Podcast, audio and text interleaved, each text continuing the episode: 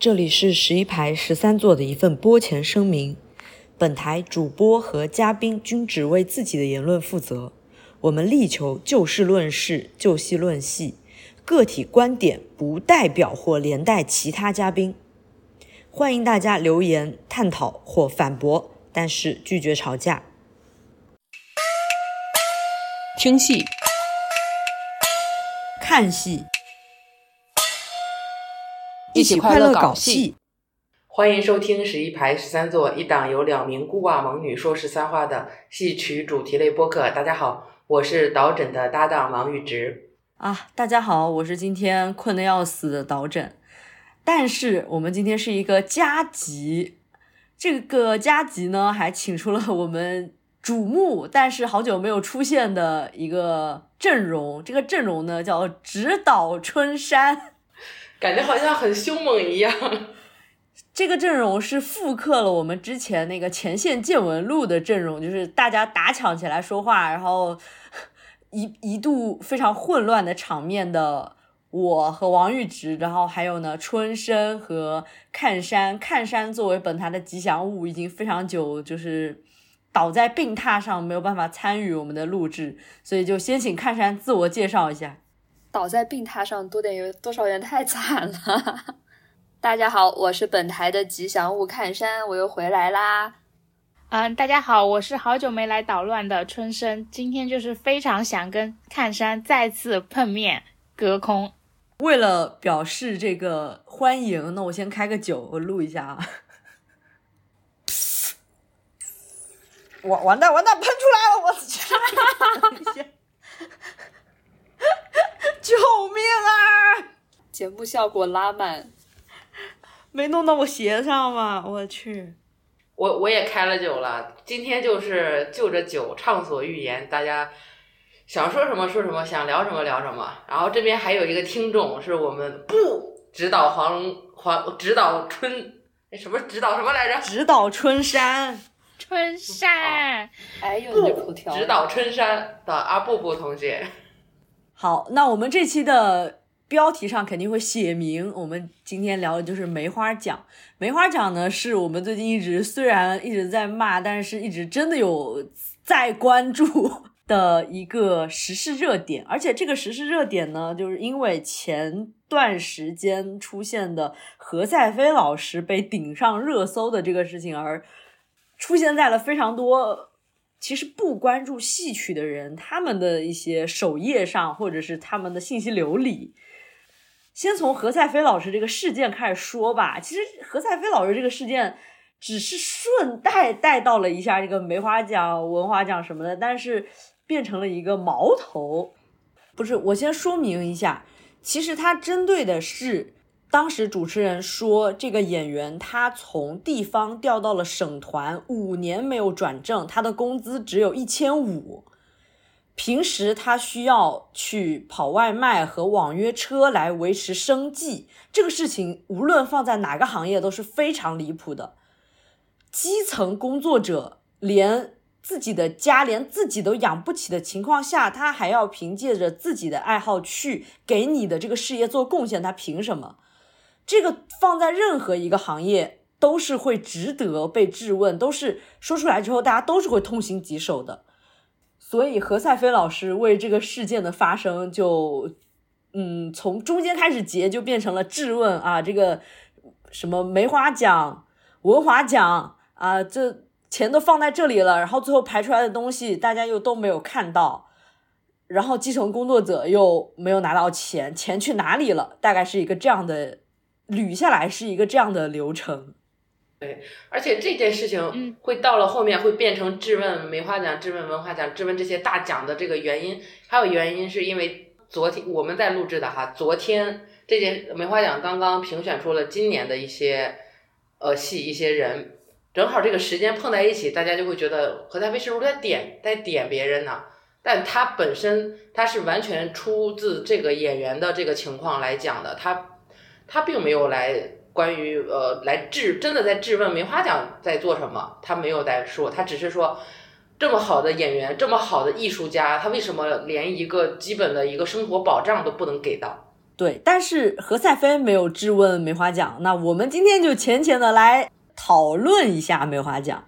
其实刚才在你讲完之后，我是想补充的。其实正因为我们对于呃，就梅花奖，它是一个很重要的，在这个领域里最重要的一个奖项，所以他才会去呃，由这一个事情就是去质问到这个的现象。如果它也是一个呃没什么所谓的东西，那这个可能就赢不起这么大的一个噱头了。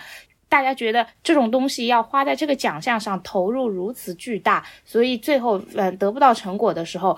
才会有这种大的落差嘛？就是他其实真的不是在抨击这个奖项，就觉得这个奖项可能不应该存在啊，或者怎么样怎么样。我是觉得大家是应该重申一下，他确实没有这个的意思。包括他本人其实也有正式的回应过，后来媒体对他的采访，他也很明确的说，我没有去质疑这个痛斥梅花奖本身，这个还是要说明一下的。对他这样的一个人，在他在这样的环境下提出这些质疑，发出这些声音，让大家知道了现在这些人的困境。我不希望有些人为了自己的既得利益而让这样的声音，而想方设法的让这方这样的声音消失，那这样真的很让人痛心。我们也在节目里再次为呃何老师做一下澄清。首先呢，这个梅花奖啊，这个事情。我也不知道是从什么时候开始，用各种花作为戏曲、戏剧类的奖项，已经变成了一个普遍的。比如说，我们福建有，呃，水仙花奖；浙江是什么花？上海的白玉兰。呃，上海呃，浙江是金桂啊，金桂。还有舞剧的荷花奖。浙江的就是金桂奖，它甚至是一个浙江。推选去夺媒的人选的一个基础的必备条件，就是你要获得过呃金桂奖之后，才有被省里可能推送去参选梅花的一个资格，它是一个必要的条件。中国戏剧奖梅花表演奖是这个中国戏剧表演艺术的最高奖。这个东西就有一些地方会说它是什么中国戏剧界的奥斯卡，还是什么什么这样的说法，也也也行吧，一种最高荣誉。这个奖它是从一九八三年的时候开始设立的。顾老师补充补充了一句：“梅花香自苦寒来”，被认为是中国戏剧精神，所以叫梅花奖。哦。不是，人家不是获奖有那种什么奖杯呀，什么各种各样的。那梅花奖是最后获得了一个什么样的奖品呢？一个盘子，就是为什么呢？有谁能解释一下为什么它是一个盘子？我是一直很好奇这个事情。可能是为了方便大家分着吃吧。哎，我我盲猜，盲猜是不是因为它？陶瓷这个东西的工艺的诞生，也是需要这样在火里千锤百炼之后才会诞生的一个东西，然后在上面印着梅花，就是这种精神跟戏曲的成就都有点类似，一下就拔高了。这是我盲猜啊，你你是懂拔高的，盲猜，是懂胡扯的，这就显得我低级了。后面我给大家根据梅花奖的章程进行的介绍，根据的是一个我找到的二零一三年的梅花奖章程，就它不一定还适用于现在的梅花奖评选。那我们可以先介绍一下这个梅花奖的演员需要去参评这个梅花奖，它需要有什么样的一些条件啊？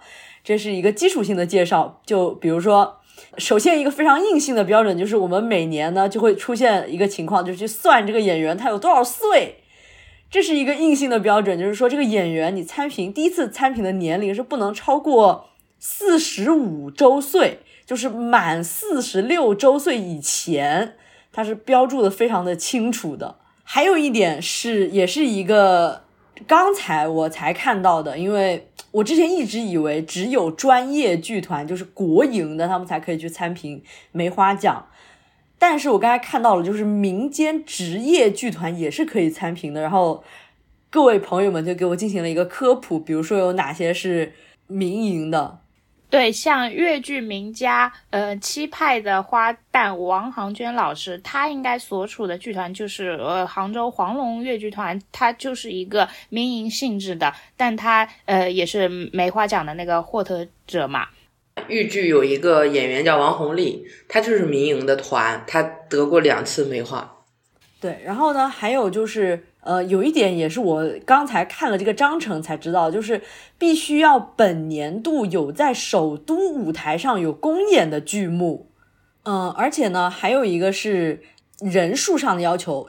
梅花奖推荐它不是按照剧种来推荐的，就比如说什么啊，你这个剧种啊，今年可能推一两个上去，它不是按剧种推的，它是按这个行政单位，就是省。自治区、直辖市，然后什么中央直属院团部队这个样子的去推的，那意思就是，比如说我们福建啊，推两名参与这个初选吧，大概是这意思啊。然后这两名呢，省内怎么选出来，这个我就不知道了，因为每一个省它肯定是有非常多不同的剧种的。它应该是没有一个呃，就是怎么样的一个选拔吧，嗯，硬性标准。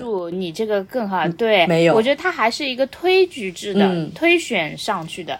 我们这一次推选谁，这一次推选谁，应该是是这样的一个呃，之间有一种拉扯衡量吧。对，每届呢，每个省可能推两名去参加初选，然后这会儿呢，可能就会有一个人，至少就是会有一个人就被涮下来了。参与中选的基本上是一个差额，对，基本上就是一个每省一个参加中选。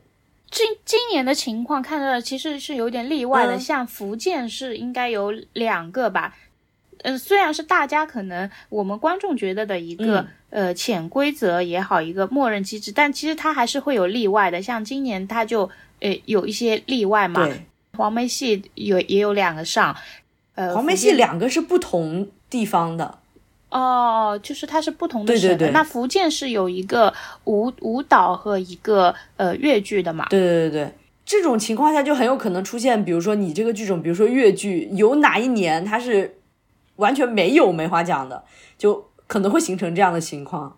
对，它 在一个呃分蛋糕的大的氛围底下，还是。可能会有一些没法做到人人都能有所归的呃一个事实。对，其实还有这个二度梅和三度梅，就是说你参评过一次，哎，你拿到这个盘子了；参再参评第二次，又拿到这个盘子了；可能在参评第三次，你又拿到这个盘子，你拿到过几个盘子，就是你就是几度梅啊。然后呢，你往下。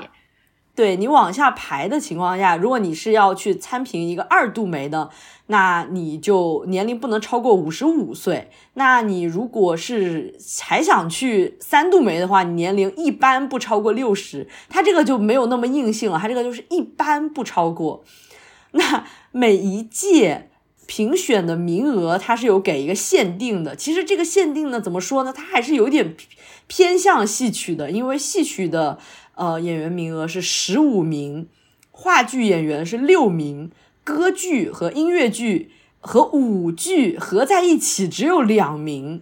然后呢，这个二度梅演员是两名，他这个应该是顶往上顶吧，就是不能超过这个两名。就二度梅这个上限是一个上限，对对对，是吧？你导诊老师刚才说的是一个历史的情况，但是梅花奖它自从第二十八届之后，它已经改革了，就是取消了二度梅和梅花大奖的评选，也就是说以后就不会，呃，如果不继续改革的话，它是不会再有二度和。梅花奖就是拿三次三度的这个说法了，嗯，以以名额也有就是进行了那个压缩嘛，它原来好像是有三十位是吧？但后来压缩到了十五个，所以它呃，你说它从最终的角角逐来说，它其实也是变得稍微激烈了一些。对，因为我看到的这个是二零一三年的梅花奖章程，我。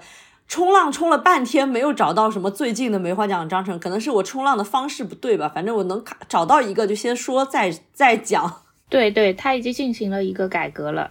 就我个人来说，如果在我没有知道梅花奖就种种的一些乱七八糟的故事之前，我可能会觉得哇，这个荣誉也太太惊人了吧，是吧？这个真的就是 你在这个国家已经。获得了最高的认可了，你的这个艺术成就。但是呢，就不知道从什么时候开始，这个梅花奖它的含金量，我不知道是因为它的含金量可能有一些变变浅，然后它才进行了改革，还是说这个哪个先哪个后呢？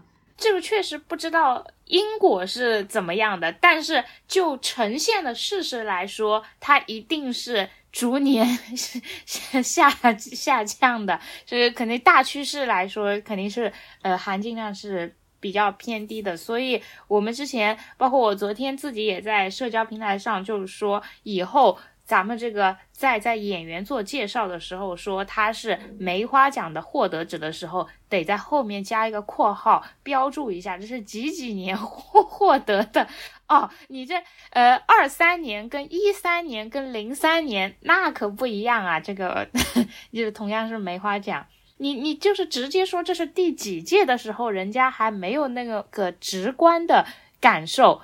好像第二十九啊，或者第三十啊，他还不知道。但是你要是用数字标注，可能就有一个很直接的感受。哎，原来你是几几届的呀？啊，那就难怪了。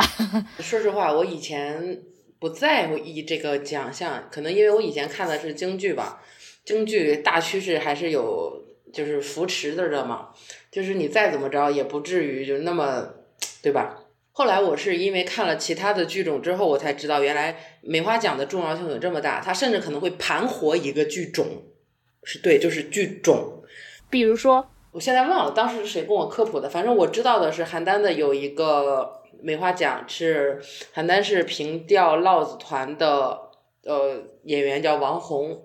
是，他是得过梅花奖，然后他得过梅花奖之后，平调烙子就相对的就已被看到了，网上浮了一下的，就不至于就是说后来慢慢就消失掉了。而且他们现在就会在邯郸本地会有就是固定的一些演出，呃，也或者是有一些硬性的要求的给他们的一些演出，让他们去盘活之类的这种种种的一些行为和措施，也就落实到了。所以后来我才在注意到这个奖项，才关注这个奖项。就我们可能平常看的多京剧啊、越剧啊、昆曲，它就是一个受众相对比较广的一个大剧种，对吧？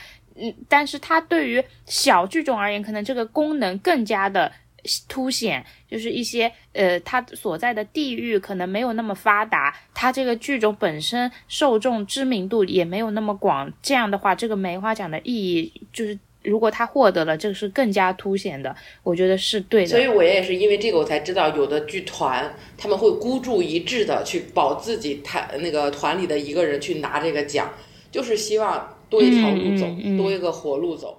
呃，因为我们如果是去看这个梅花奖它获奖的这些名单，你可能可以发现有一些年份它出现的这些剧种，真的很多都是小剧种。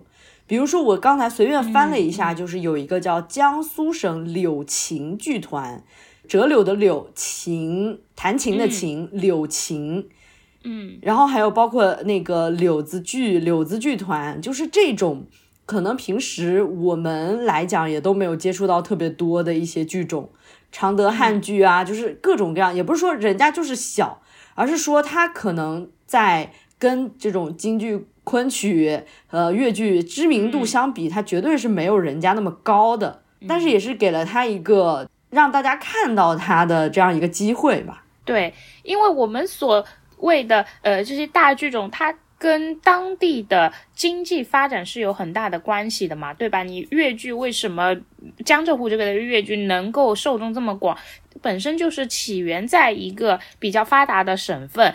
包括辐射到的，呃，上海这样的地方，受众自然而然就广了。他也有更多的经济实力去做推广，或者说把这个团带到外面去演出，那肯定这个受众是要广的。这个就是一还是跟经济基础有一个很大的关系吧？对对对对，就比如说，呃，我们群里面那个体育老师说，那个楼胜得奖了之后就。会比较关注，大家会比较关注物剧。我也是比较深刻，在楼胜得奖的那一届，楼胜真的是一整个大刷屏。嗯嗯。虽然我之前也看过他的演出，但是这种大规模的，就不管你是关注什么剧种的人，都关注到了他这里，这是一个完全不一样的一种关注程度。我我自己看物剧还是相对比较早的，在高中的时候我就看了物剧，因为呃，这个也是离我们。所居住地比较近的一个地方的剧种，它在金华那边嘛，离绍兴也还比较近。因为我们那边的乡下，他有时候会请除了越剧之外，他也会请这个婺剧来演。然后我第一次是看那个民营剧团在。呃，就是村里面这种的演出，到后来，呃，我在南京上学的时候，在南南大的他的一个剧场里面也请了，呃，就是娄胜和杨夏斌夫妇有来演那个白蛇。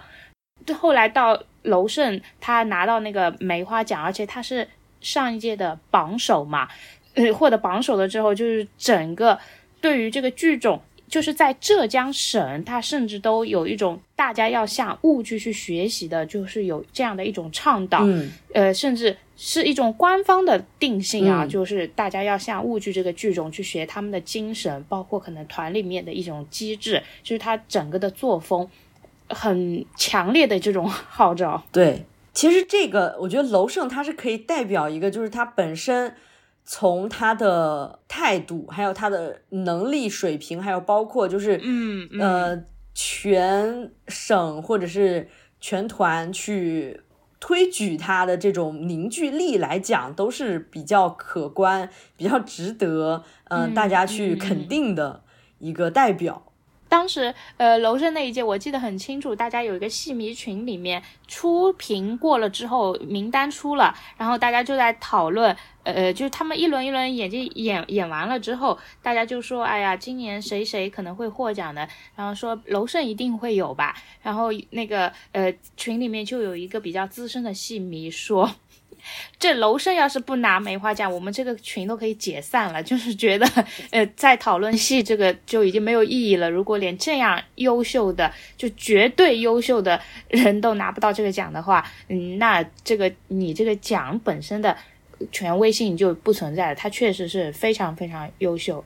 哦，我是是金鹰奖是吧？金鹰奖是是哪一年？呃，他不是是樱樱桃得了，然后是樱桃吧，还是谁忘了？当时大家都在，大家所有的舆论都是说，不是樱桃需要金鹰奖，而是金鹰奖现在需要樱桃。的确，的确，就是有有些人已经优秀到，如果说这个奖没有给到他，那大家就知道了这个奖现在的情况到底是个怎么样的情况。即使是你有过水的历史，你有过怎么怎么，但是说到了这个阶段，这个人这儿，你还搞你那一套。你真的，你你你想想吧。嗯嗯，死了算了。没话讲。他在一开始其实真的是推举出来了非常多艺术家，嗯，就比如说我可以先从第一届的念出来都是些什么演员啊，就是张继青、叶绍兰、刘长瑜、李维康，然后什么李雪健，就是这种的这种咖位的，他打了一个很好的基础。他用第一次的东西就告诉你，我们要做一个什么类型的奖项，我们要达像要想给大家传递一个什么样的精神，我们想要做一个什么东西给你们看，让你们知道这个东西以后拿出来是让人觉得光荣的一个东西。他们的想法刚开始是这样的，嗯，门槛和标准其实是设立的非常高的。哦，那是不是可以说回到这一届的梅花奖？这一届的梅花奖，因为。往届的梅花奖我没有这么亲身的，就是从这个出了这个名单开始，然后再跟大家一起一起往下追的这个历程啊，所以这次 我的这个感想真的就是当时那个名单一出来，我们一看，哇，这。这一次主要是由于名单里有我们太多熟悉的故人了，你就有一种 邻居家的某某某 去参与这个评选了。去年我可能就是对楼胜，呃，上一届可能就对楼胜比较熟悉一些，其他人可能就不太了解。那这一届，好家伙，拿到那个名单，这这也认识，那也认识。我我只能说，我去年我只能说就是。呃，我虽然知道大家是希望有一些流派是希望他得梅花的，但能不能推一个靠谱一点的人？你有些人，你虽然怎么样，但是你知道他的水平，然后你看他得了这个奖，你一方面觉得你不是喜欢他的艺术，挺喜欢他这个人的，但是你看到他这个奖，你心里就会觉得，哎呀，这个奖怎么越来越水了？哎呀。所以让看山说话呀，看山这一届可有发言权了。看山这一届是属于是他家门口和他曾经的这个 伸手就能够到的这个院团就同时出现在了这个角逐名单里。对，在我们这个录正式录制之前的背调聊天里面，看山同学 发表了惊人的言论，be like。我我说我们对这个其中的一些戏目不是太熟悉啊，甚至有一些是那个参评的时候才知道，哎，有这么一出 戏。但是我们的看山同学 说，你你自己说，你自己说，来吧。说这届梅花奖我也没有特地打算去看，但是好巧不巧呢，评上的这些剧目里我看过三出。还有一出，听过往期节目的听众应该知道，我看了十几遍的现场，十几遍哦。对，也就区区十几遍吧。还是自己买票那种？对，那当然是自己买票的啦。我们要跟大家重申一下啊，我们反复翻来覆去的提起《新梁祝》，不是为了让你们引起兴趣，这玩意儿到底有多难看？哎，哦我去试试吧。我们没有这个意思，我们就是真诚的告诉你不要去看。结果我们发现，我们电台安利成功最高的一出剧目就是《新梁祝》，不是安利，我们只是提及，我们不提及这件事情不能当做反向营销来看待。我觉得王玉只说这个话，其实是对于对于我来讲是没有底气的，因为我本人也是买过票，而且还是打车进剧场。看了这个戏，然后看山这边呢，就更不用说了啊！就因为我们一直说他，我们看的时候非常，呃，当然是我啊，不代表看山。就是看这个戏的时候，我是坐在那里如何的万念俱灰，我是如何的怀疑我自己，我是如何的怀疑这个世界，真的还是挺 挺引发好奇的。我没看过，我。但是导诊看这个戏的时候，我跟他已经认识了，甚至我们已经在一个群里面了，所以我当时已经劝过他不要去看。后来他 灰溜溜的回来的时候，我就说你这是不听劝，你看，哎，做人不听劝就是这个样子。导诊老师在买票的时候问过我，我跟他说不妨一看，那可就是怪你了，那就你的你的错。我觉得，我觉得看山这种就属于就是那种吃吃到了酸橘子。然后面无表情的递给对方吃这个，这个可甜了，你就是这种人。不是，但是呢，我一直是有一个观念的，就是如果我想要去说他好还是不好，至少我还是要对他有一点点就是看过，这样子我自己也能有一些比较底气的一些一些言论吧。但是我们看过。你并不一定要在现场去看了，我们可以通过理论 理论知识的习得去验证它到底值不值得看。就像我们小的时候接受科学知识，老师告诉你，你用电去伸进那个插座孔里面，在通电的情况下，你是会触电的。或者你的手靠近火，你是会被烫伤的。这种常识你不需要亲身你的手去试一下，麻了你才知道 会触电，是可以通过这个知识的习得了解到，把这个概念刻烟吸肺，懂了就是懂了，你就不需要再亲身去验证这件事情。导演老师。我跟你讲啊，这现在啊，二零二三年就不说二零二三年，二零二二年有一个东西叫因特网，然后你家里连了它之后，你能够上一个叫网页的东西，你可以在上面搜索你要看的东西，它会弹出来一个框框，它里边能直接演，你知道这个东西吗？哦，它能直接演的是吗？对，你只要花这个花连这个网的钱就行，而且这个网能干好多事儿，不只是单纯看这个视频。你又不用，你还不用打车，对吧？你知道，我跟你讲啊，科技改变命运，你懂不懂？甚至如果你想要获得同类人的想法的话，你还可以去某站直接搜索他的视频，开启一个叫做弹幕的东西，看看广大观众是如何 评价这个东西的，也有一些沉浸式的感受。所以咱们不得不是非得以身试法，就是。可是看山说不妨一看呀。你跟他比，他什么审美，你什么审美？哎呦，看山，看山，我我还是想请你分享一下，就是关于我们福建这次推选出来的这个剧目，你有一个什么样的看法呢？我们首先说明一下，本期节目并没有在霸凌看山，是看山平时还一直都是在那个地方阴阳我们，就是说我们哎呀每天什么加班啊，什么什么你们怎么受压榨呀，我们绝对没有霸凌他，我们只是想请他分享一下。我没有阴阳，你让听众朋友评评理。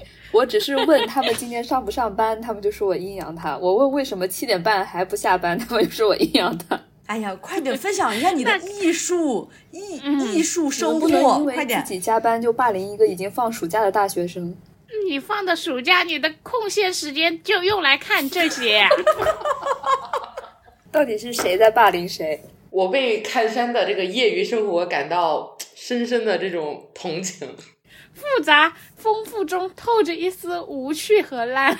那我给大家科普一下关于这次。福建推选的这个越剧剧目啊，那这位老师他其实上一届他也想要参评，但是他在省那一关嗯没有过，嗯，他们院团的另外一位老师后来参评并且评选成功了梅花奖。那这位老师呢，他上一届想要参评的剧目原本是一出原名叫做林巧稚的越剧，福建名人。剧如其名，就是讲林巧稚女士的事迹的这么一出戏。然后在上一届，林巧稚女士是很伟大的。是的，林巧稚女士非常伟大。但是这部剧呢，就是不太建议大家去看，好吗？别说了，我怕大家会去看到底有多差。对于新梁祝，我都可以说出可以不妨一看。但是林巧稚就是不要打开，收起你的这个好奇心，没有必要啊。那我还是说林巧稚要比这个要好一好那么也算了，不在垃圾堆里捡吃的，我们何必呢？不是，接着说，快快快，不要再引发大家的好奇心了。上一届林巧稚没有竞选成功，他这一届打算把林巧稚改版一下，就是重新排、重新选，改名叫了《万婴之母》。这出戏呢，也在他们院里预演过很多回，但最后不知道为什么还是把它 pass 掉了。最后就拿了一出传统戏啊，这也不能算传统戏，反正拿了一出唐婉编新编的新编传统戏，这属于怎么说呢？传统但没有完全传统的一出戏，唐婉。然后这出戏呢，本人也有幸在现场看过这位老师表演，这是我看戏生涯里非常浓墨重彩的一笔。恕我直言，看山看的戏都挺浓墨重彩的。反正就舞台颜色来说，是的确很浓墨重彩。我们群里面呢，有一位朋友提出了一个问题，就是当时呃有另外一位越剧的老师，他叫李敏啊，他当时夺得这个梅花奖，他的这个剧目也叫唐婉。那所以这两个唐婉是同一个唐婉吗？是的，这两个唐婉是同一个唐婉。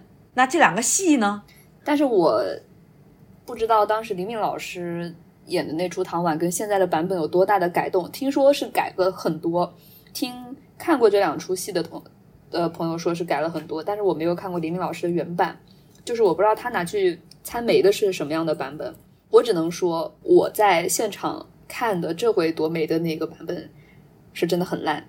嗯，那因为唐婉这个人物就是陆游曾经的一个这个爱慕对象前妻，那他跟。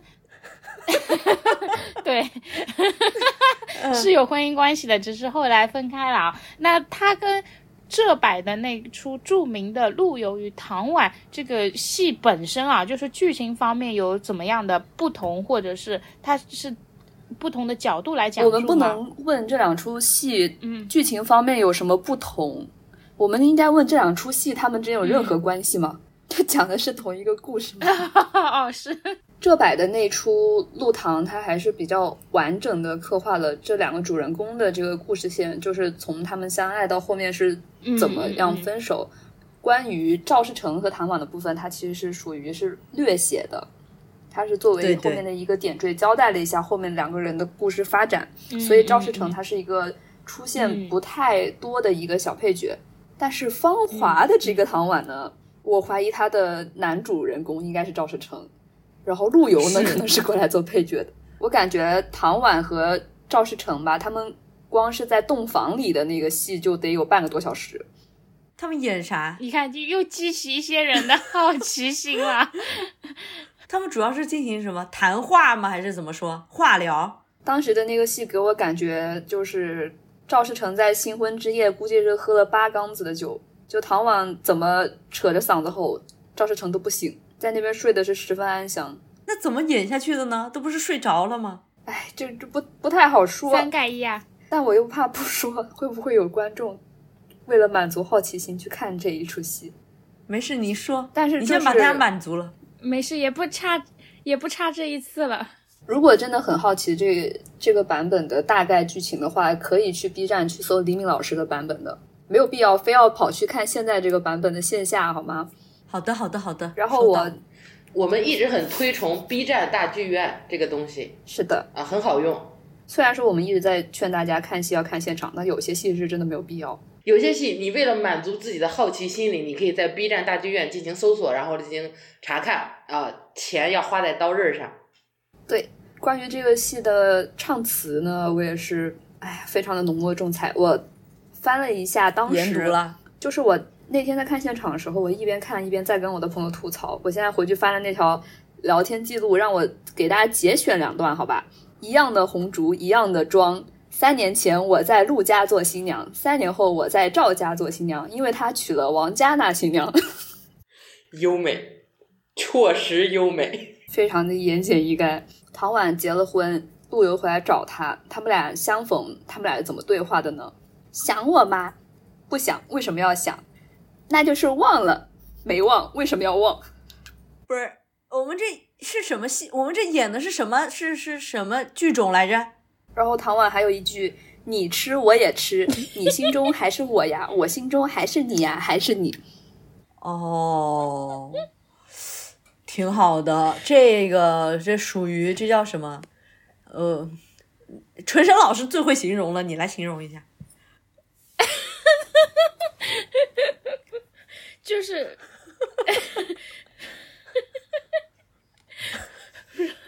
就是一种，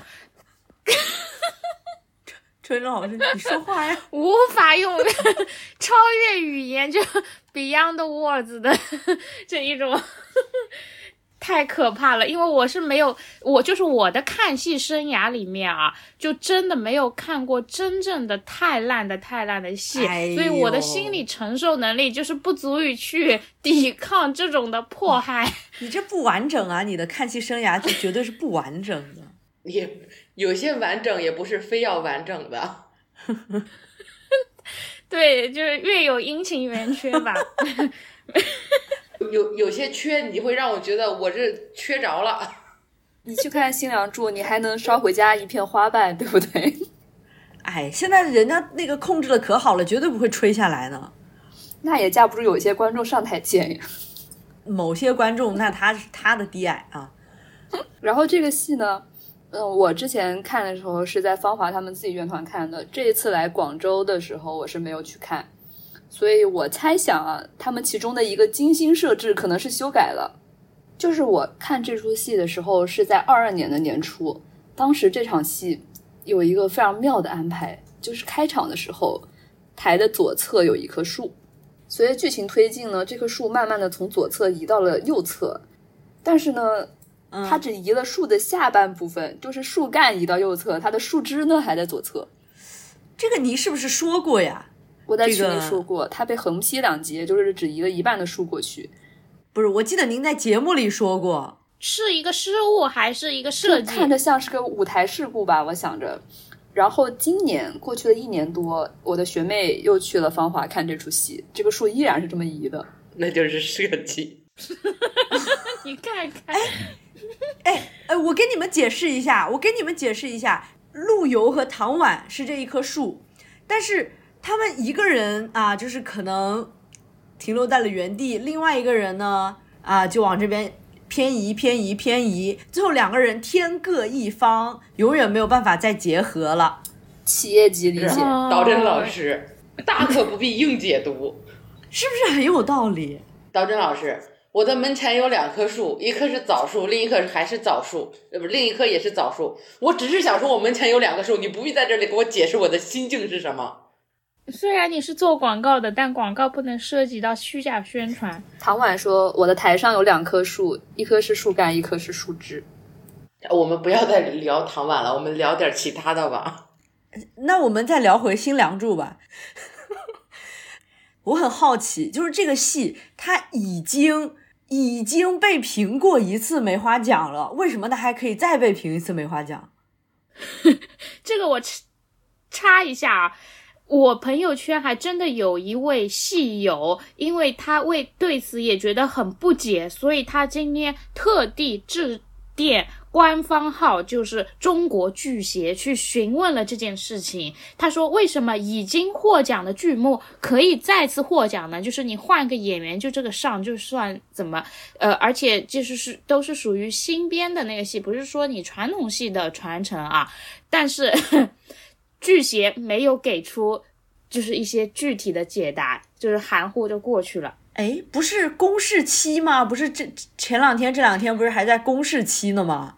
但他也不是呀，昨天已经正式的颁奖了呀，就公示期它是非常短的，三天好像。这个所谓的呃，也就对两三天吧，不超过三天。它的公示期是何其的 敷衍，主打趁其不备，趁你还没获得这个解答，马上颁完这个奖，拿了盘子就跑。对呀，主打一个措手不及。我就是一个要怎么致电你，或者说是要去问整整理这个资料去。质疑你，呃，他也来不及啊，这三天能干啥呢？对吧？你三天有些人都不知道你这事情出了，所以真的是主打一个 赶紧溜了。哎，可能他让你提你自己的个人资料，然后凌晨四点给你发信息，让你四点十五分之前回复，就是没想让你回。但是关于新梁祝呢，我还是持之前我们在有一期聊梁祝的时候说到这个戏的我我的这个观点。它其实是可以作为从来没有看过戏曲演出的观众去尝试的一个选择，就是他对戏曲是完全没有兴趣，这个戏可以让他走进剧场。但是如果你因为这个戏入坑之后就在这条路上走下去了，这个就是个人审美的问题了。我很担心的是。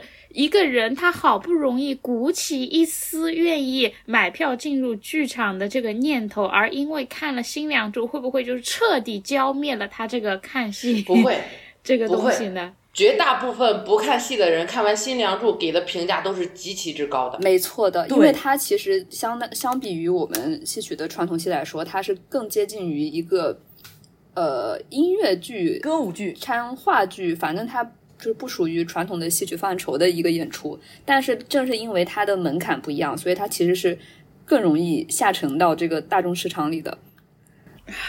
天呐，那我们这种呃从小看传统戏长大的，实在是就实在是受了天大的恩德了，已经是。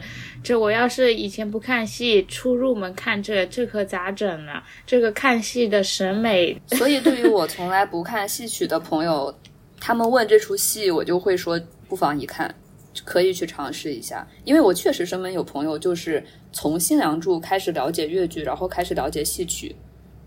那我们只能劝，就是喜欢看戏，并且是呃没有看过越剧，但是对于其他剧种已经有一个自己非常喜喜爱的剧种，看了很多年，也或者是你感兴趣也看了挺多的。你要是想接触越剧的人，那就请你不要看《新梁祝》，你。随便找一个，对，随便一个剧团，就一个不那么恰当的比喻，就是《新梁祝》之于正常的普遍的戏曲来说，它有点类似于一部电影的那种抖音解说哦，它给你浓缩成三分钟。这个女人叫小美是吧？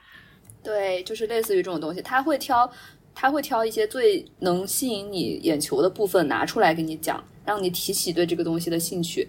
但是你不能认为这个浓缩的东西就是它就是这部电影本身，它里边也是加了很多这个主播自己的个人的主观思想在里面的。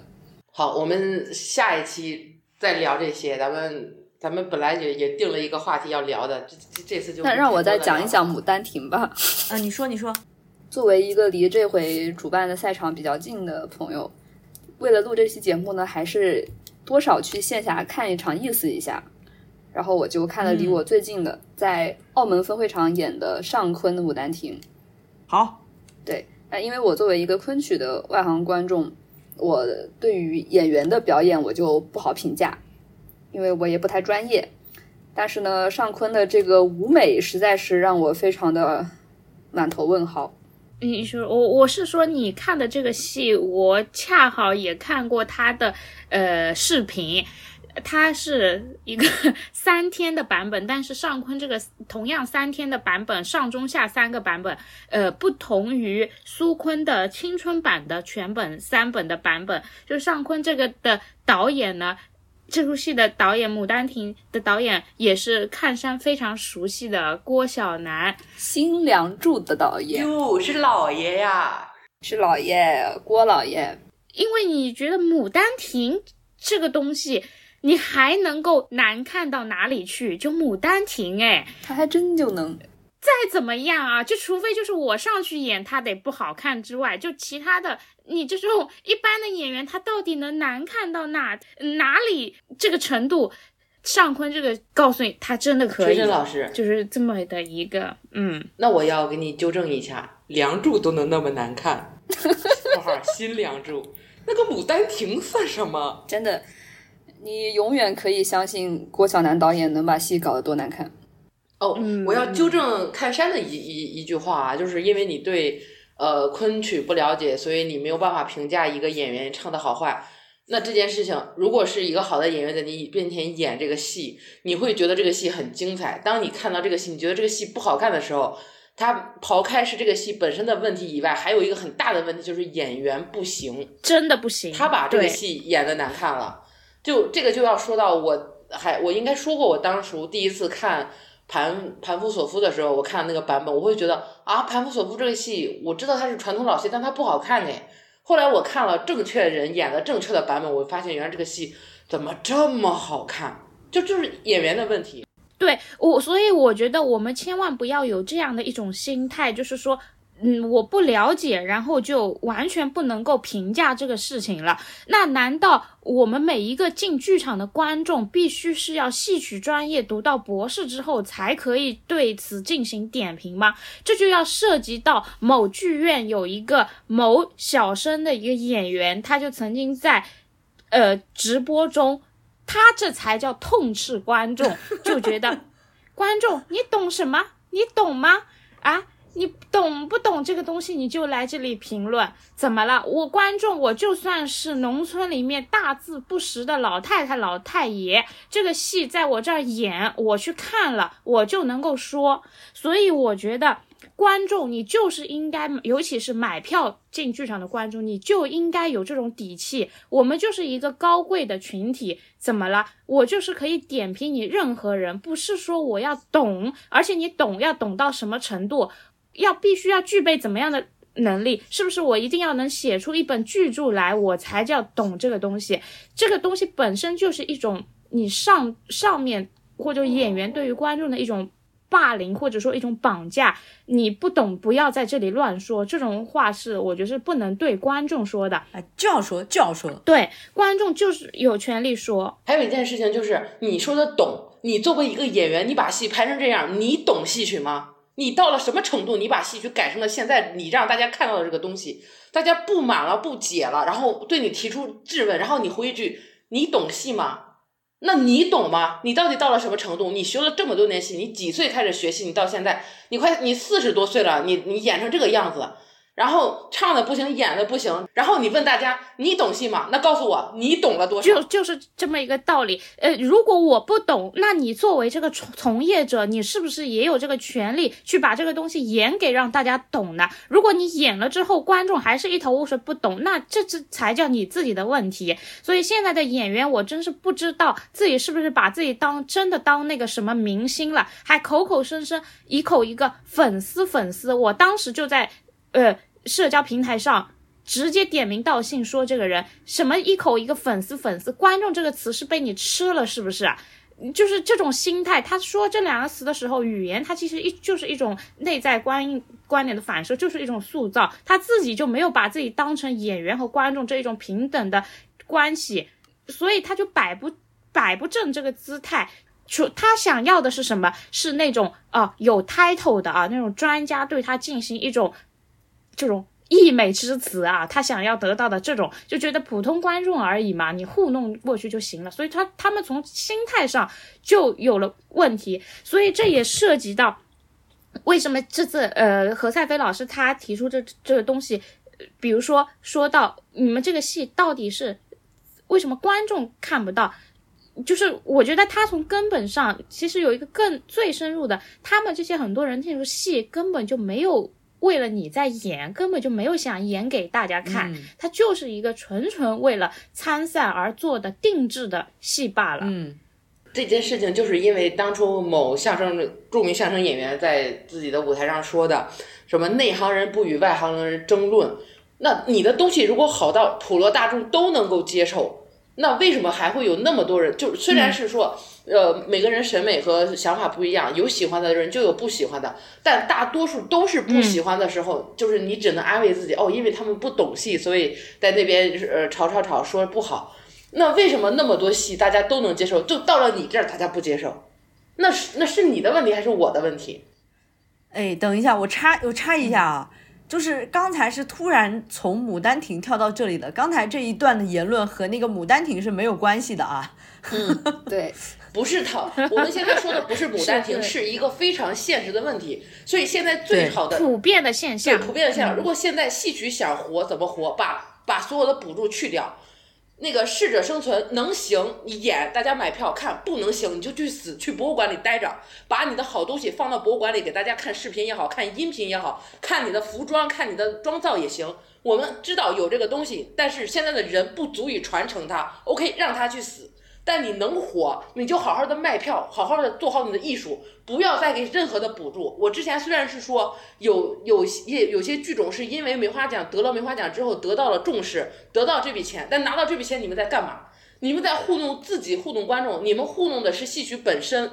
戏曲现在成这个样子是谁的原因？是观众的原因吗？观众去看戏，凭什么要忍你这些垃圾？你能行能行，不能行就去死，赶紧去死。你死了还省了一份钱，把钱交给需要的人。当然，现在最关键的是就不要再扶持了，能行行，不能行赶紧拉倒。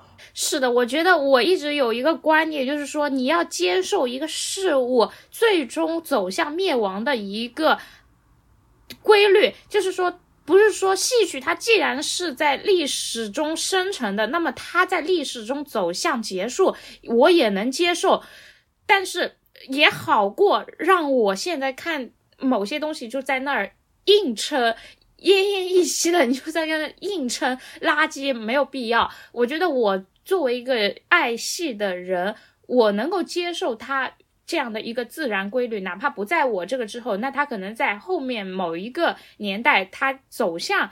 呃，终点了。那我觉得这个事情是事物发展的必然规律，我也可以完全可以接受这个事情。而且他死了，现在有个很好的事情是什么？就是我们大家都发现一件事情，我们在呼吁复排老戏，但他们复排拿出来是什么？青春版、新版，去其精华，添其糟粕，自创糟粕。那这些东西现在是现代人的审美不足以支撑好东西吗？不是啊，现在大家的文化提升了，普普遍群众的这个文化。都在提升，虽然是说我们从小没有经过一些美商的系统培训，但是你一些基础的传统的那种美的东西，你传统的留到了现在的你没有留，然后你咔你就没了，没了之后你就自己在那边自创美美学系统，你那个美吗？你自己看看那个颜色美吗？那个舞台美吗？那个妆你自己画的，你自己心里没数吗？你不要再在这里折腾了，好不好？我现在真的啊。嗯，我烦了，就是属于是，就就是烦死了。我跟你讲，我说句真的，我天天我们做电台，我们在这儿说，呼吁大家进剧场，呼吁大家支持戏曲。我们希望呼吁的是什么？呼吁大家去看看好东西，看看传统的。但是问题是现在他不给我们演传统的，不给我们演好东西，就成天整些新梁祝、青春版、牡丹亭这些东西能看吗？是人看的吗？凭什么我们要忍这些东西啊？你好好的。盘古索夫没有改过，好好的，他就是那个规模，他就是那个模式，四五个人就能演一台戏，一个两四张桌子，两张桌子上就能演的一台戏。大家为什么一开就去抢这个票？好东西呀，演员也是好的，戏曲也是好的，没有改动过。可能年轻演员撑不起来，但是他按照原来的路子在演，他确实就是好的。那我们认同了他，但是好像好像就是他们看到了我们认同之后，就觉得我们不能让他们爽。他们爽了，我们怎么办？我们以后还能够调教他们吗？我们得 PUA 他们呀，让他们多看看脏东西，才能知道戏曲。你想看好东西，你得求我们，你求我们也不给你看。好东西我们都锁在我们的仓库里，锁在我们的保险箱里，让你这辈子都看不到。那个，我总结一下啊，但凡你倾全团之力去排了一个就是审美很奇怪的东西，那同样的，你那些所有的人力、物力、财力能够放在。精品的艺术上的人力物力财力就没有了，就是直接就是没有了，就是这样一个道理。嗯，这个东西是一个有限，它涉及到一个资源的分配嘛。你劣币多了，它必然好东西那边它就呃这个少了，其实就是一样的。我刚刚在我们那个群里分享了一篇文章，这个也是我之前在呃梅花奖这个公布之前的。几天看到的，是一个涉及到的越剧的公众号，他就讲到，呃，一个戏友的投稿啊，他其实是说再论这版新梁祝的艺术表现的成败问题。我不说它内容具体本身啊，只说它这个反响评论区啊，我从来没有见过这个公众号有如此巨大的这个评论区，有大家这么多慷慨激言，就是其实大家的总体的评价都是。一一样的，就是对此的态度，我觉得你什么东西，这个才叫群众的心声？难道这些就不是群众的心声吗？到底要怎么样的东西才是大家的观点？有一些我们觉得不好的东西，但是他们官方就觉得，哎，你自己一个人观点说，这代表不了什么呀，自然是有喜欢看的人啊。可是你看看这一些大家普遍对此的感受，就是你为什么还要继续在那里欺骗自己？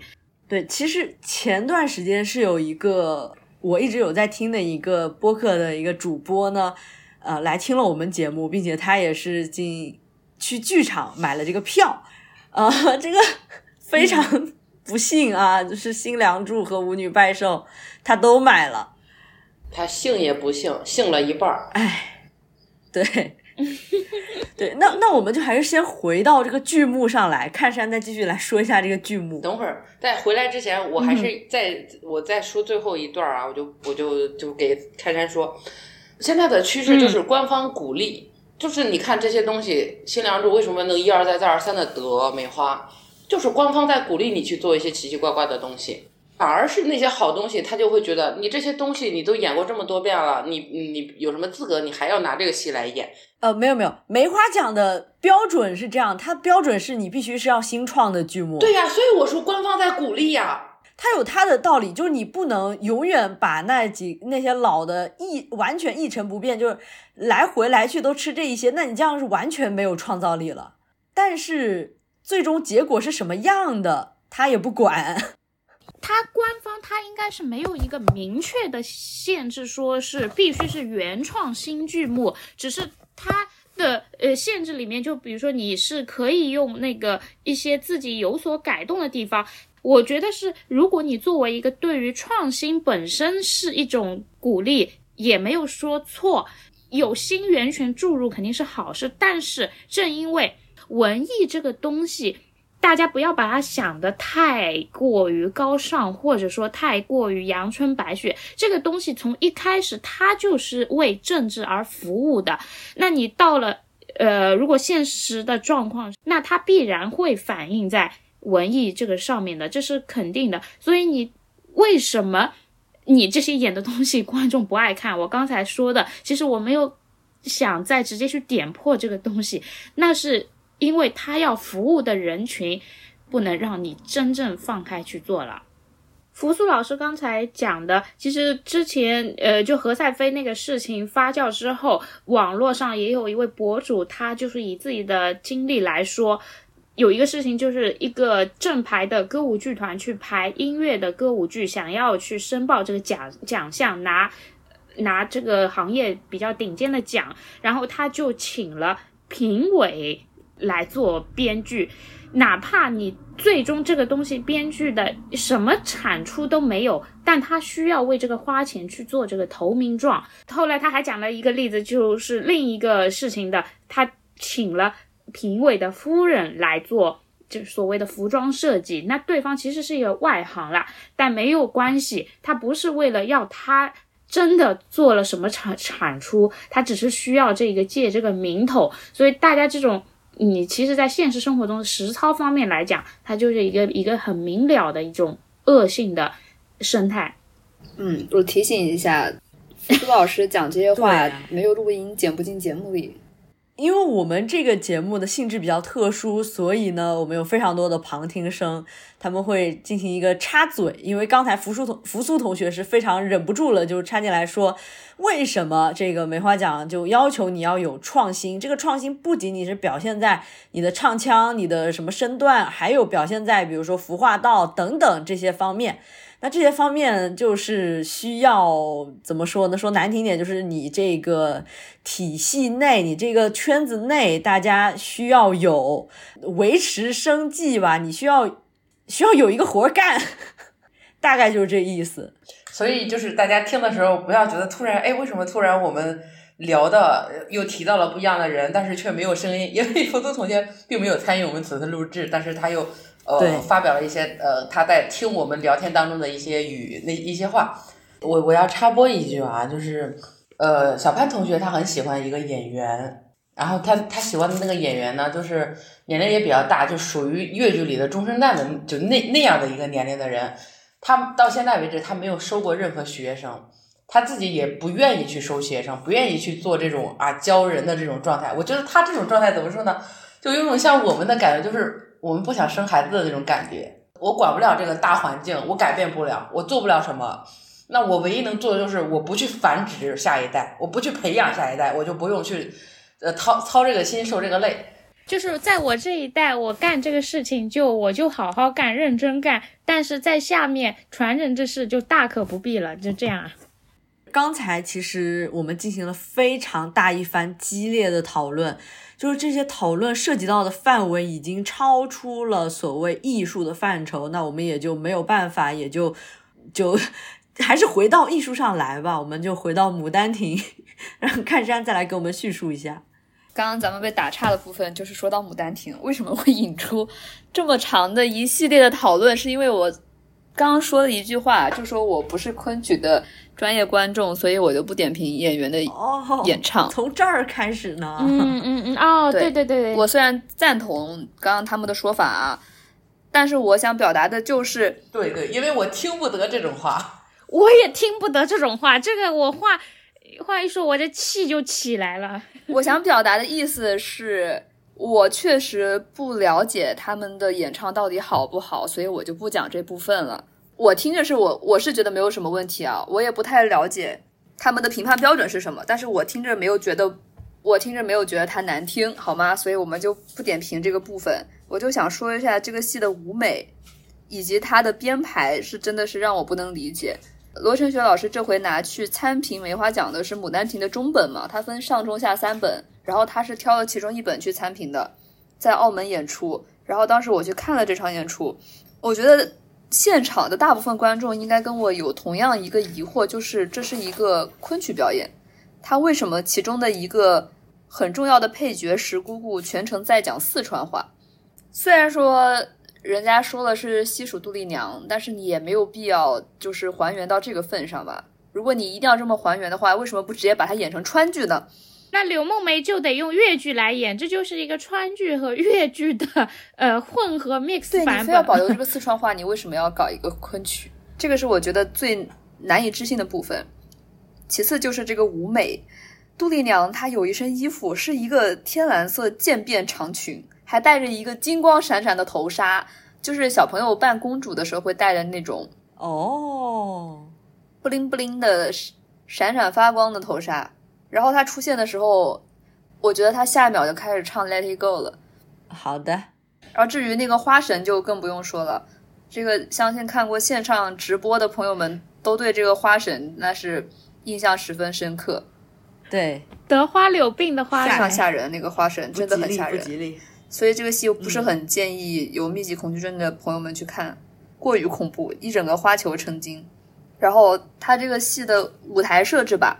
我知道有很多的观众是很不喜欢搞旋转舞台在戏曲演出里，但是我本人我是不排斥这个形式的。就是我觉得有的时候旋转舞台它不仅好的话，对于转场来说是挺妙的一个设置。但是呢，我不能理解的是，为什么其中一个场景啊，它里边台上摆了十几只的石狮子，就一整个狮子开会。对，其实我们不是在拒绝某种形式。对，然后就是他们男女主在客厅相见的时候，他那个客厅的设置是摆了一个类似于在亭子里边的那种，有一个直角 L 型的那个像四角亭一样的座椅摆在四个角上。就是觉得它跟这个场景格格不入，就像刚刚春老师说的，我们不是拒绝某一种表现形式，但是你要把它用的正确，你不能为了创新来硬创新。嗯，最后一点就是，我真的很不喜欢在传统戏里边乱加现代梗的这种行为，极其的不喜欢，同意。而且他加的梗真的很烂。如果是丑角活跃气氛，我可以理解。对，但是我觉得你在评梅花奖，你是一个很严肃的一个表演，在这样的舞台上，你不能加这种烂梗。在我看的这出中本的《牡丹亭》里边，什么你还会变魔术呀？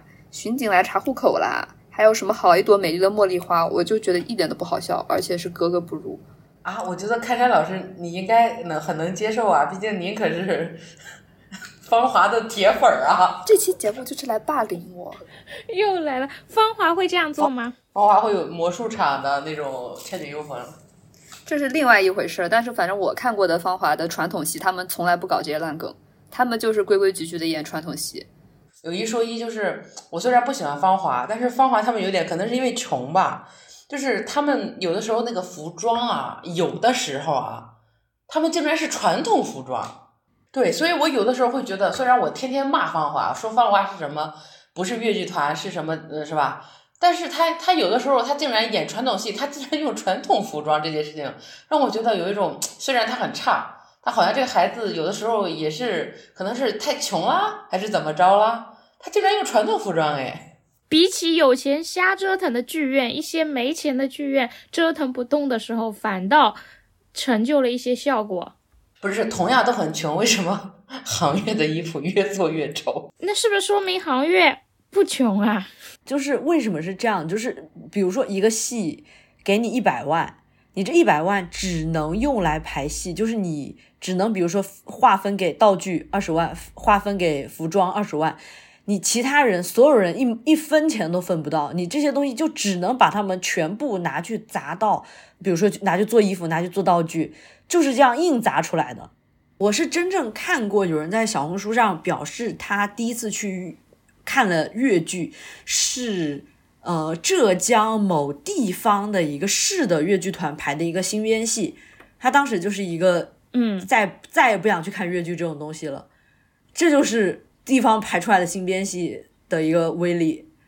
就你你也别说这个浙百，就是他们弄的怎么样，至少至少啊浙百排出来的东西。我当时去看了那一场，现场很多人鼓掌，而且他们很激动。我虽然我无法理解，但是至少他们可能不会觉得我这辈子再也不想去看越剧了。我还是希望越剧或者是任何一种戏曲能够能活多久活多久。因为你说到的地方越剧团，它如果同样复刻这条路的话，它的审美水准，包括呃主创的这些能力，它是更低的。那你用一种非常低配版的去走这一条本来就是这一条不那么正的路的话，那它一定会达到一种 double 差的效果的。哎，我刚前几天好像还看着这个戏，好像还拿了剧本奖。等会儿是这样的，就是我们马上就要录制结束了。我本来是想着说，我我想在片头的时候放一下我特别喜欢的一首歌，是许嵩的，叫《雅俗共赏》，可能比较喜欢适合今天的这个主题。但是我们聊到现在并没有提到，我可不可以就是在结束之前给大家说一下这个歌？如果可以的话，我可以在可不可以在中间插一下这个歌？就是在我此刻说完之后插一段，然后现在导真老师可以再做结尾了，直接放片尾就好了，也没什么东西可放的。呃，我想放这个作为片尾的原因，是因为他最后一句他说：“别说一不在乎，二没期望，太超脱，中枪中奖，感觉都一样，感觉会一样。”特此感谢，希望今年能走进剧院听戏的蔡头森，不社恐的尤尚林，化名星辰的朋友沈氏为我们发电。提醒一下下，在爱发电支持十一排十三座回馈超级可爱的实体周边的活动还在进行中，链接放在 show notes 里，大家记得要去看一看哦，一定要去看一看哦。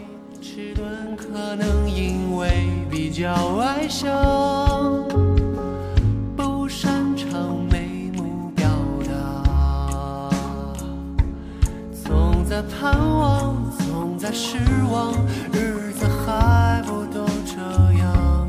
俗的无味，雅的轻狂，还不都是一副臭皮囊？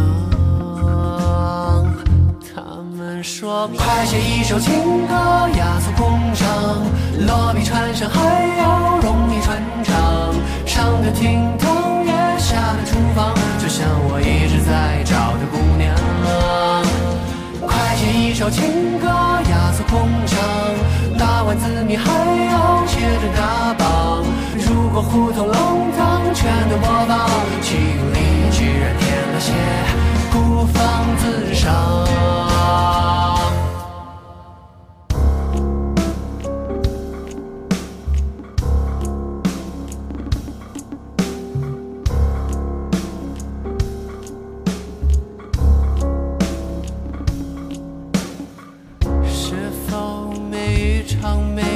醒来都很爽是否每一次成熟都徒增了业障比痛和痒更多的是不痛不痒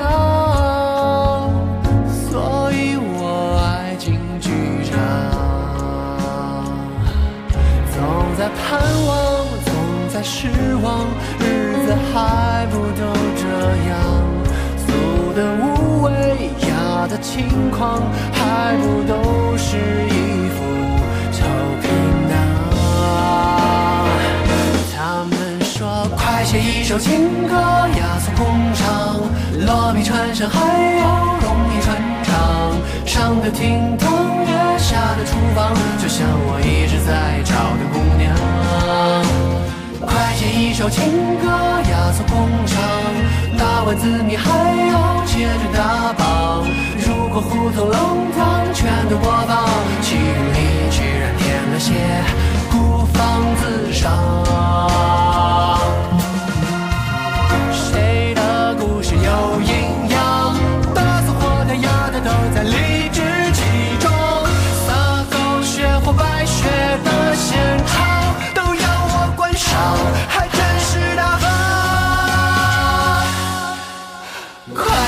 一首情歌，雅俗共赏。